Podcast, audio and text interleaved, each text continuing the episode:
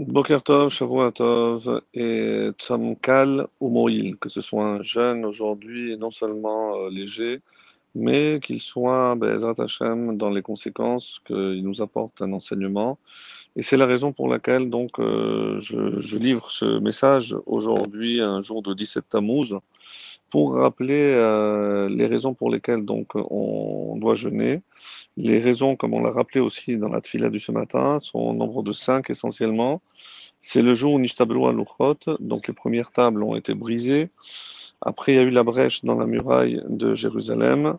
Boutal Atamid, le korban perpétuel a été annulé. Ensuite, Apostomos, donc euh, d'après certains, ce serait un simple soldat qui, euh, en faisant, en recherchant des insurgés juifs, euh, serait tombé sur un Sefer Torah et à ce moment-là, donc, il l'aurait brûlé, d'après une version. Et euh, Muhammad Tselem Baechal, et ensuite on a placé comme c'est marqué également dans la Mishnah de Ta'anit, on a placé euh, une statue dans le Hechal, dans le sanctuaire. Alors, on peut se poser à juste titre, est-ce que ces cinq euh, événements sont liés euh, Est-ce qu'on peut trouver un lien?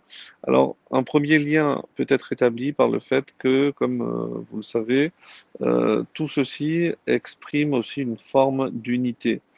Euh, en effet, la Torah euh, nous avait été donnée parce qu'on avait été unis. Si elle a été brisée, c'est parce que on a malheureusement rompu cette union qui unissait le peuple juif à Dieu.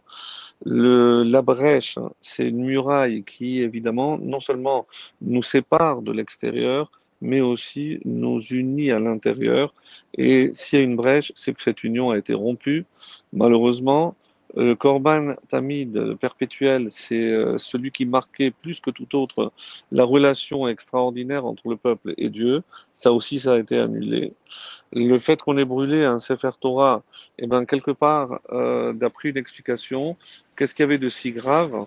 C'est la première fois qu'on brûlait un Sefer Torah, donc comme si quelque chose a été rompu, et ça a également permis euh, par la suite à d'autres de faire de même mais c'est la première fois qu'on touchait au Sefer Torah, à un parchemin, quelque chose qui était considéré comme sacré.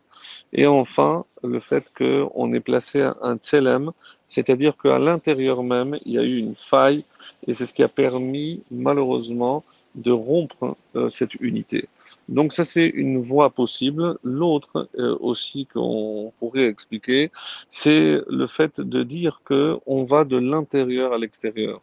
Lorsque euh, se brisent les tables, hein, eh ben, les tables étaient placées à l'intérieur du Kodesh HaKodashim, dans le Haron, c'est-à-dire, c'est comme euh, l'épicentre d'un tremblement de terre. Donc, ça commence à l'intérieur, il y a donc un noyau, et après, ça s'étale par des cercles concentriques. Donc, le, la brèche, la première brèche, c'est lorsqu'on a touché à la Torah et on a brisé donc ces tables. Donc, c'est à l'intérieur. Ensuite, il y a le euh, Korban Atamid, c'est déjà à l'extérieur, là où il était offert. Ensuite, il y a la muraille, c'est encore plus loin, ça, ça, ça, ça entoure la, la, ville de Jérusalem. Le, le Sefer Torah qui a été brûlé, c'est parce que on, a profané en quelque sorte, c'est la terre d'Israël qui malheureusement, donc qui est le symbole de la terre de, la Torah, donc, euh, donc d'après cette explication, c'est la, la, terre d'Israël qui aurait été euh, brûlée, parce que brûler un Sefer Torah, c'est comme brûler la terre.